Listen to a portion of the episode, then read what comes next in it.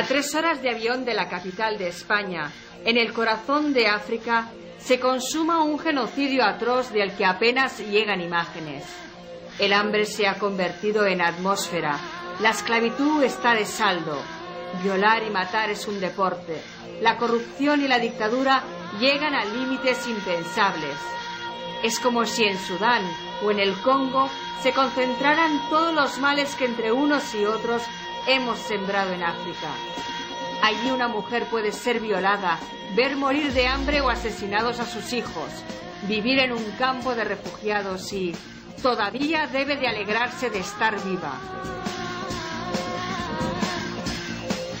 Muy cerca de nuestras fronteras, otra mujer, con el corazón encogido y el miedo en los ojos, huye, como todos sus compañeros de viaje, del hambre, la miseria, y llega con los brazos vacíos. Su pequeño tuvo que ser lanzado por la borda después de morir. En mi ciudad, una mujer, casi una niña, es violada en la primera noche después de ser comprada para pagar sus deudas. Solo es el comienzo de la tortura por ser pobre.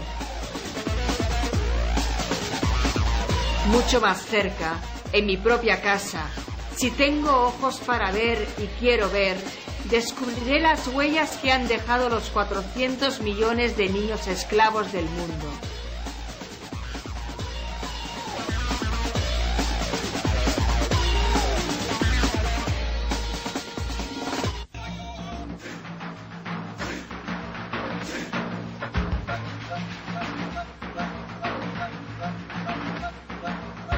Hoy ya todos sabemos que en el mundo hay capacidad para alimentar a más del doble de la población mundial.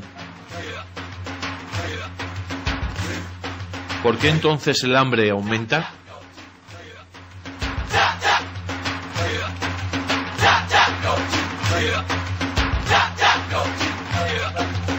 La reciente crisis ha demostrado que efectivamente el hambre se puede solucionar a corto plazo si era posible inyectar en entidades financieras billones de euros en una sola semana, ¿por qué no es posible hacerlo para acabar con el hambre?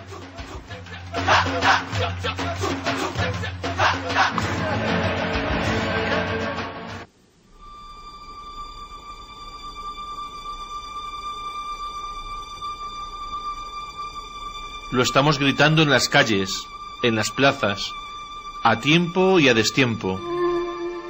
Es hora de unir esfuerzos. Ya no es posible quedarse al margen. El genocidio aumenta. Dadas las circunstancias actuales, la indiferencia es un crimen.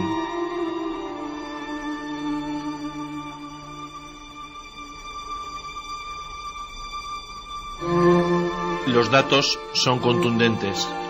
El hambre aumenta ya es evidente que ni las supuestas ayudas al desarrollo, ni los apadrinamientos, ni el cielo 7 son la solución. Una y otra vez tropezamos con evidencia de que a más ayudas paternalistas, más hambre. El hambre es un problema político y es precisamente desde las causas políticas desde donde es posible afrontarlo. La pregunta es, si los niños esclavos fueran hijos nuestros, ¿no alzaríamos nuestra voz? ¿No lucharíamos hasta las últimas consecuencias? ¿No buscaríamos asociarnos para poder sostener la lucha? Si los hambrientos fueran nuestros hijos, ¿no exigiríamos justicia por todos los medios?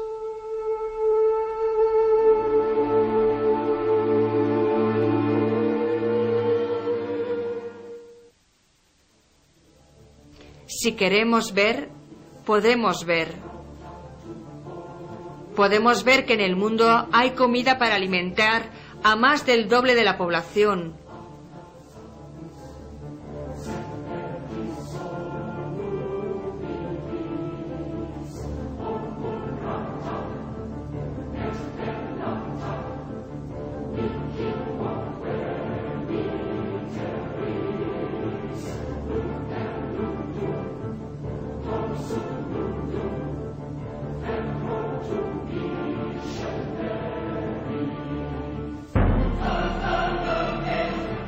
Pero también podemos ver que no hay voluntad política para acabar con el hambre.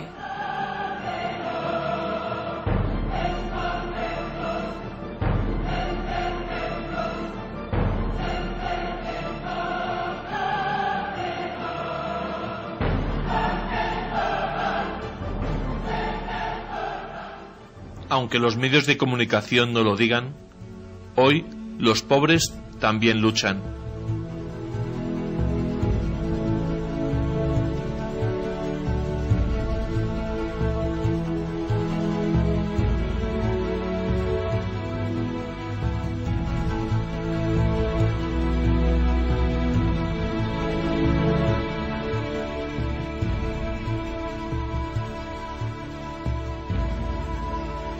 Manifestaciones todos los días, de niños en Pakistán, en Brasil, de mujeres en decenas de países, de empobrecidos,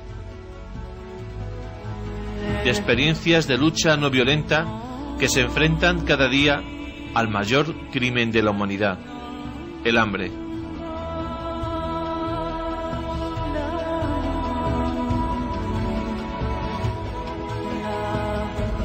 Cada vez es más evidente, si queremos ver, que es posible enfrentarse a un sistema que asesina impunemente a 100.000 personas de hambre cada día.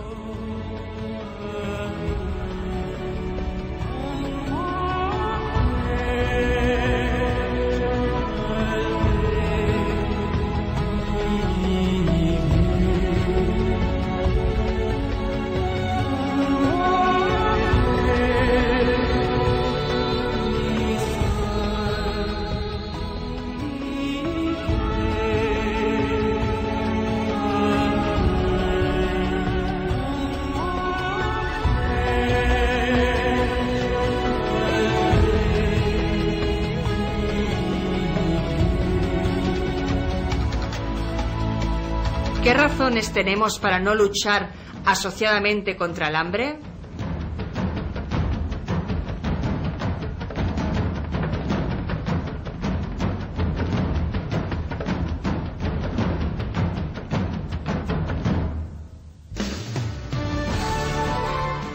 ¿Qué razones les vamos a dar para no luchar?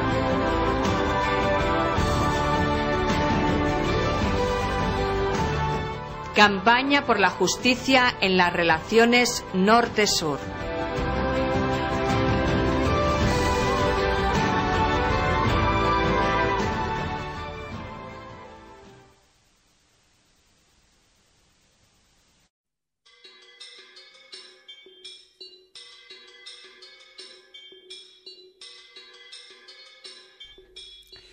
Tenemos una invitación que nos hacen los amigos del Movimiento Cultural Cristiano.